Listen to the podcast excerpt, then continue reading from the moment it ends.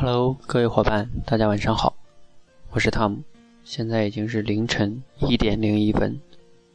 那今天晚上的时候，我花了一些时间看了几期这个《青年中国说》，有几位演讲者、分享者，我觉得让我很有触动。最有触动的是一个叫刘大明的，就是患有先天性残疾这样的一位。今年应该二十岁的一个分享者，我也把他的这个音频传到我们这个电台上和公众号上。很多人呢都想练好一个口才，其实呢，很多的时候，你有想过吗？有一件事情比口才更重要。就像我让很多伙伴去录制自己的故事的时候，有些人说，我回头想一想，发现我。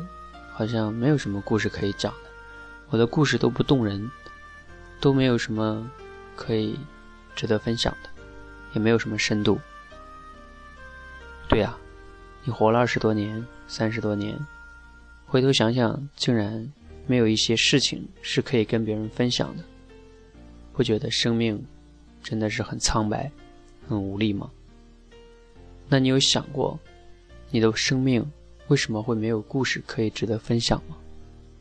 这个和你的口才不好有什么直接的关系吗？很多的时候，你们总是希望拥有一个像主持人也好，或者说某些演说家一样，那个非常漂亮、非常华丽的口才，能说会道，对吧？但是。其实你们不要忘了，一个好的分享者，就像我从超级演说家截取的一些节目，你会发现都是以故事为依托的。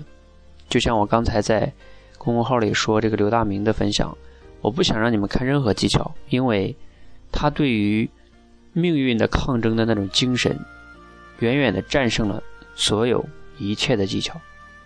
打动人的讲话才是最有力量的讲话。而不是运用了什么华丽的辞藻，所以有一件事情比口才更重要。这件事情是什么呢？我认为是你的生命体验的深度与宽度。不论你今天多大的年龄，如果你已经四五十岁了，但是你回头想想自己没有经历什么，你的人生依然是苍白的。你不要说你有多少的工作经验，多少的生活阅历，那都是苍白的。哪怕你今天刚刚十二岁，但是你生命中经历了一些不一样的事情，做了一些不一样的选择，承受过不一样的压力，挑战过不一样的极限，你就是一个拥有丰富生命体验的人。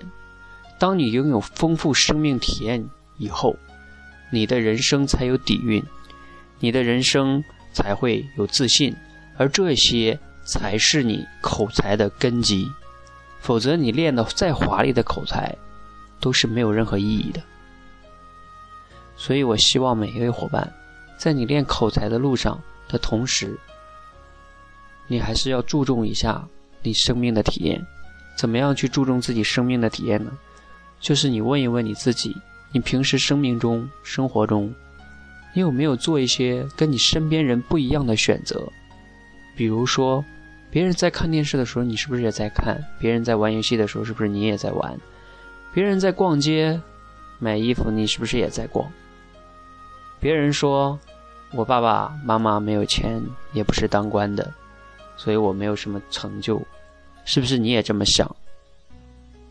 如果你跟他们想法都一样，你每天花的精力也一样，你也没有付出比别人多的努力跟汗水，也没有承受比别人多的压力跟痛苦，你凭什么要求你的生活跟别人不一样？所以，请记得，先提升你生命体验的宽度跟深度，然后你会发现，你自然就有底气了。你的口才再稍加练习，你会发现自然而然就好了。这是我最想和你们分享的，祝大家元旦节快乐，谢谢，加油。